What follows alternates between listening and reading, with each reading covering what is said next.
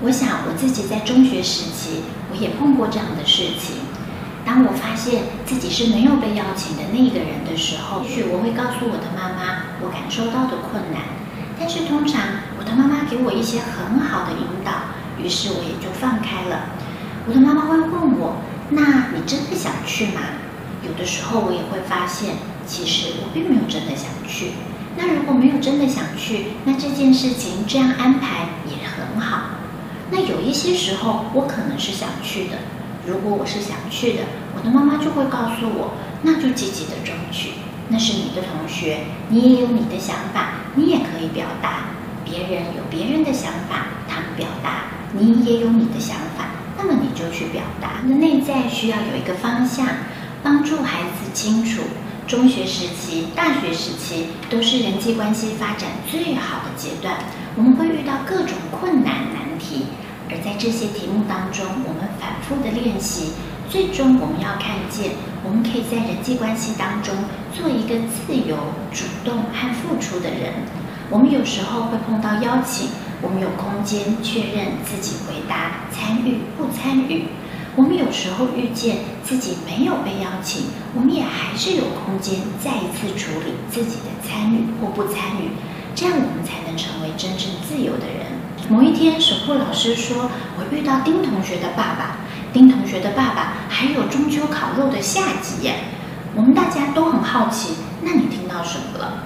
他说：“丁同学的爸爸说，我的孩子告诉我，他知道为什么乙同学在一开始没有收到邀请。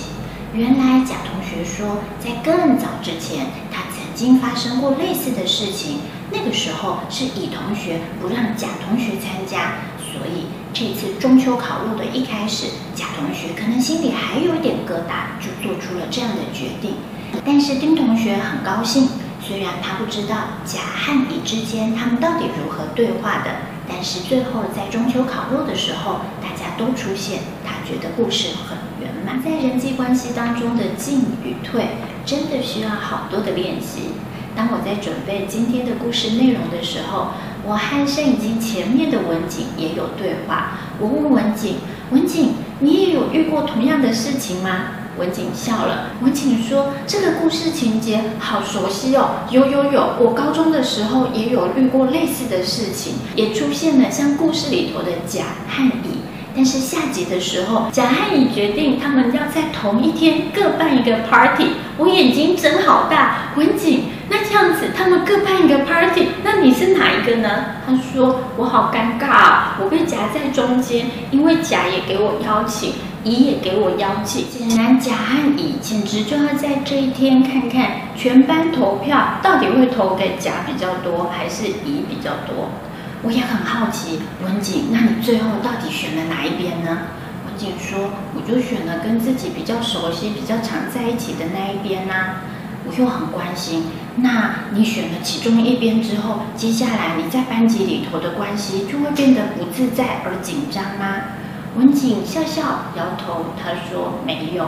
其实我仍然可以很自在、很和谐地跟班上人互动，可以因为学习或休闲不同的原因，决定自己要去哪一个小圈圈。我想我们要用很自在的心情、很健康的心情来看待孩子在这个阶段的人际关系发展。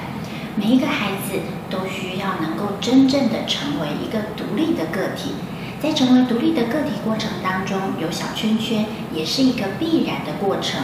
因为孩子有小圈圈的时候，他们觉得自己得到支持，他们觉得自己有安全感。我也曾经遇到这样子的小圈圈的核心人物，他们会对老师说。我其实觉得自己做这个小圈圈的老大已经做得好疲倦了，我好想解散我的小团体哦。我很关心，想要知道他们为什么想要解散。有一次我得到的答案是，他们告诉我，小圈圈里头有时候有某一些同学，他们在真正的大团体当中是不发言的。但是在小圈圈，他们拼命地把自己的想法、自己的意见告诉他们的核心人物，希望他们的核心人物可以在更大的团体为他们发声。如果我们可以更细致地去看见这样的历程，我们就会知道，其实中学时期、大学时期，我们许多人都在经历我们如何在个体和群体之间自由来去，而最终我们应该要成为一个自由的个体。我们可以自在地决定我们什么时候参加哪一些群体，我们什么时候需要离开。而不管参加或不参加，我们应该带着友善、温暖的态度，彼此尊重。那么我们就能够帮助自己，能够有独立的发展。需要经历好多这种个人与群体之间的互动经验，甚至我们也需要犯错、修正，最终我们才能够成为一个自在、成熟的独立个体。